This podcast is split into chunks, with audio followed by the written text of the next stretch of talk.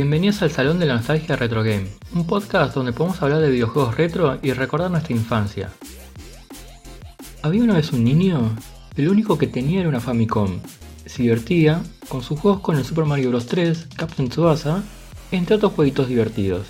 Pero una vez, a ese niño cuando tenía entre 5 y 6 años, le regalaron una PC que unos tíos dejaron de usar.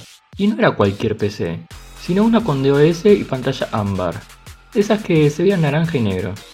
Tenía una CPU que pesaba demasiado y utilizaba los disquetes 5 y un cuarto. Ese niño estaba fascinado por lo que le habían traído, pero no sabía cómo utilizar ese sistema. Solo seguía los pasos que venían en la etiqueta de los disquetes para ejecutarlo y así lo hizo. Insertó el disquete, lo ejecutó y así apareció el juego. Se impresionó por lo que estaba viendo. Se llamaba Zack McCracken and the Alien Main Vendors. Y así comenzó mi historia. Seguramente en algún momento de tu vida habrás jugado algún retro videojuego, sea en los arcade, consola, emuladores para PC o como el tema de hoy, la misma PC. En este programa vamos a volver a nuestra infancia y recordar todos los juegos que nos hacían felices. ¿Te gusta recordar los juegos de tu infancia? Entonces quédate acá, que vamos a compartir muchos temas de opinión hasta ponernos nostálgicos. Comencemos.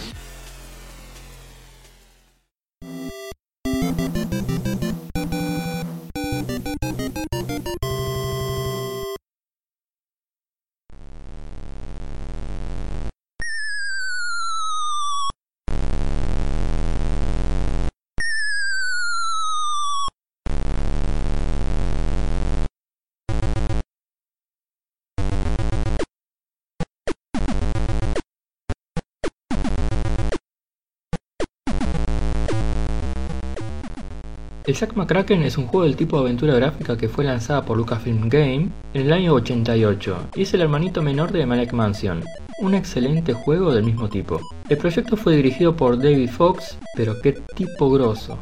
Es un juego realmente difícil, pero muy entretenido. Manejas a Zack al principio para obtener habilitado el uso de tres personajes más. Y como dije antes, Zack es un reportero de San Francisco que tiene un trabajo por hacer, ir a Seattle a averiguar sobre la rilla de dos cabezas, pero en el camino se topará con cosas que lo llevará a recorrer casi todo el mundo en busca de objetos raros que vio en su sueño y lo mismo más adelante se encontrará con la chica de sus sueños que comparte la misma visión y objetivo del sueño, juntando cristales, visitando a gurús, pirámides de Egipto, enigmas que están dentro de Egipto que se resuelven en Marte, y hasta el hecho de detener a extraterrestres disfrazados como humanos que están trabajando en una compañía telefónica que su objetivo es estupidizar a la humanidad.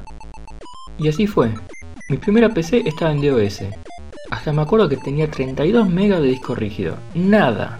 La RAM ni lo recuerdo, pero sí me acuerdo que cuando iniciaba empezaba el contador a una velocidad no tan rápida hasta llegar a la RAM que tenía. Y la placa de video debía haber sido un chiste. Pero aún así yo contento con todo lo que tenía. No recuerdo si fue cerca del año 94 que pude tener esta belleza. Y que de hecho aún la tengo, y hace unos años atrás la encendí y funcionaba perfecto. Bueno, perfecto el sistema, pero la lectora lamentablemente cuando era chico estaba en las últimas pidiendo socorro. Lo mismo pasaba con el teclado, había, había un par de letras que no, no funcionaba. Y no conseguías un teclado con esa ficha, ya que todos habían cambiado para los, los nuevos dispositivos. Pero con esta computadora gocé de mis únicos dos juegos. Uno de aviones de guerra llamado Wing of Fury, que era un avioncito de guerra de los Estados Unidos que salía desde un barco y tenía que bombardear las islas de Japón. Cuando era chico no entendía eso hasta que, bueno, hace poco cuando lo volví a jugar y vi que estaba operando desde el bando contrario. Pero bueno, cuando era chico uno no, sabe en qué se está metiendo. Pero bueno, y el otro juego era una joyita de la empresa Lucasfilm Game y hermanito menor de Maniac Mansion. Y estoy hablando de Zack McCracken. Y no voy a decir ese nombre largo y bastante difícil de pronunciar. Pero bueno, Zack McCracken. Me entienden, ¿no? Pero bueno, lo jugaba en la versión CGA o EGA para esa época. La verdad que mi monitor era CGA, pero creo que el juego era EGA. Un excelente juego del estilo point and click de aventura gráfica que trataba de las aventuras de un reportero de San Francisco. Y esto lo jugaba con el teclado porque en ese momento no tenía la menor idea de qué era un mouse. Y tampoco entendía los comandos porque estaban en inglés. Y con la ayuda de un diccionario, anotaba, digamos, en un papel, en ese mismo orden, el significado de cada comando y lo pegaba en el monitor, más que nada para saber qué significaba cada palabra y así empezar a, jugar sin problema. Me llevó varios años ganarlo, ya cuando pude tener una computadora con Windows 95 cerca del año 2000. sí, no era fácil comprar una computadora nueva y piensen que, que la que me dieron con el DOS me la habían regalado. Recién ahí y con la ayuda del mouse podía correr bien el juego y sin necesidad de depender de la lectura de disquete que en aquel momento ya estaba empezando a fallar y se me dificultaba seguir jugando, pero bueno, pude. Lo terminé y me dio una gran pero gran felicidad. Como comenté anteriormente sobre mi experiencia con mi primer computadora, Zack ha sido mi primer juego de PC. Si bien me llevó unos años pasarlo, porque claramente un chico de esa edad estuvo más tiempo jugando al Super Mario Bros. que este juego, porque era tan complicado entender que había más posibilidades que me quede sin dinero en la tarjeta de crédito y no pueda viajar más que la posibilidad de ganar. Además, es increíble la posibilidad que nos da como jugador poder visitar diferentes lugares e interactuar con cada cosa que se encontraba allí.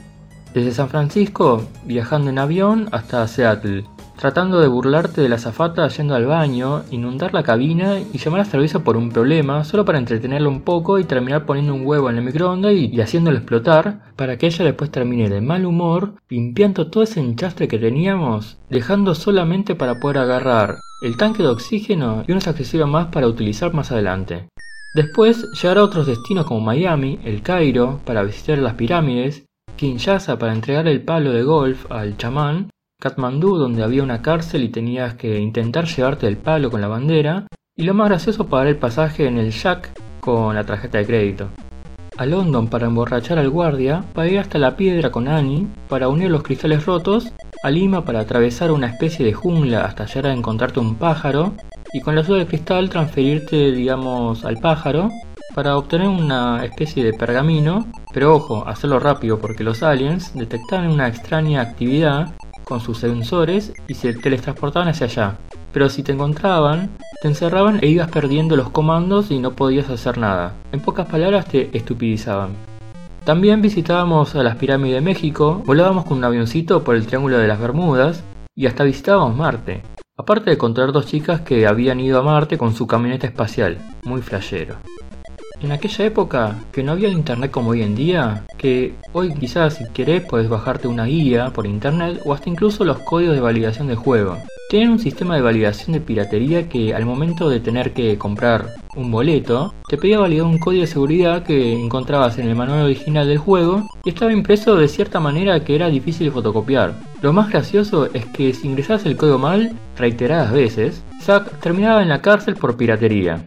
Además, hasta te ponían objetos que no servían en el juego y lo más gracioso es que te decían que no era de ese juego. Por ejemplo, mencionaban una lata de gasolina que no se podía usar y mencionaban que era de otro juego, haciendo referencia a Manic Mansion que tenías la sierra pero no la gasolina. Y como me pasó en varias ocasiones cuando era más chico, que viajaba pensando que tenía que ir ahí y resulta que me equivocaba de lugar, y así me terminé el dinero reiteradas veces y no pude continuar. Hasta que de grande me di cuenta que puedes recuperar el dinero jugando al loto, ganando el primer premio, desde la nave que parecía un Cadillac, podías visitar al King para sacar el número de la lotería y este salía y de esta manera recuperabas el dinero para seguir viajando. La verdad que es un juego realmente difícil. Hoy en día disfruto mucho jugarlo. Me da risa como le hinchas al panadero para que te den el pan y te termina dando un pan hiper durísimo que rompe el piso cuando cae por tan pesado que es. Y también bueno, por insistente, ¿no? Hasta incluso tocar el kazoo para que se despierte el colectivero. Con un amigo que viene de, de afuera cuando puede, por lo general trata de hacerlo una vez por año, Hacemos como rutina un fin de, después de cenar, nos ponemos a jugar al Zack McCracken y no paramos hasta terminarlo. En algunos casos nos quedamos hasta la medianoche y otras hasta la 1 de la mañana o 2 de la mañana. Depende a qué hora empecemos a jugar, por supuesto, ¿no? Pero eso era una parada obligatoria. Lamentablemente por el tema de la pandemia este año no lo podremos hacer, pero ya tocará repetirlo nuevamente. De hecho también queda pendiente hacer lo mismo con Maniac Mansion.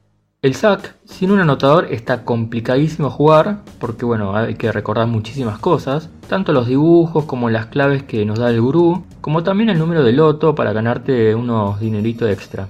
Es un juego el cual recomiendo si aún no lo jugaste, es un clásico junto con el Maniac Mansion. Para mí los juegos de aventura gráfica son lo más, muy entretenidos y la verdad que para que hayan desaparecido poco a poco fue una lástima. Actualmente están empezando a aparecer títulos nuevos con las mismas modalidades, así que es un buen momento para que reviva. ¿Ustedes qué opinan al respecto? ¿cómo fue su experiencia con este excelente juego? ¿Alguna opinión que me puedan dar como para que podamos seguir hablando del tema?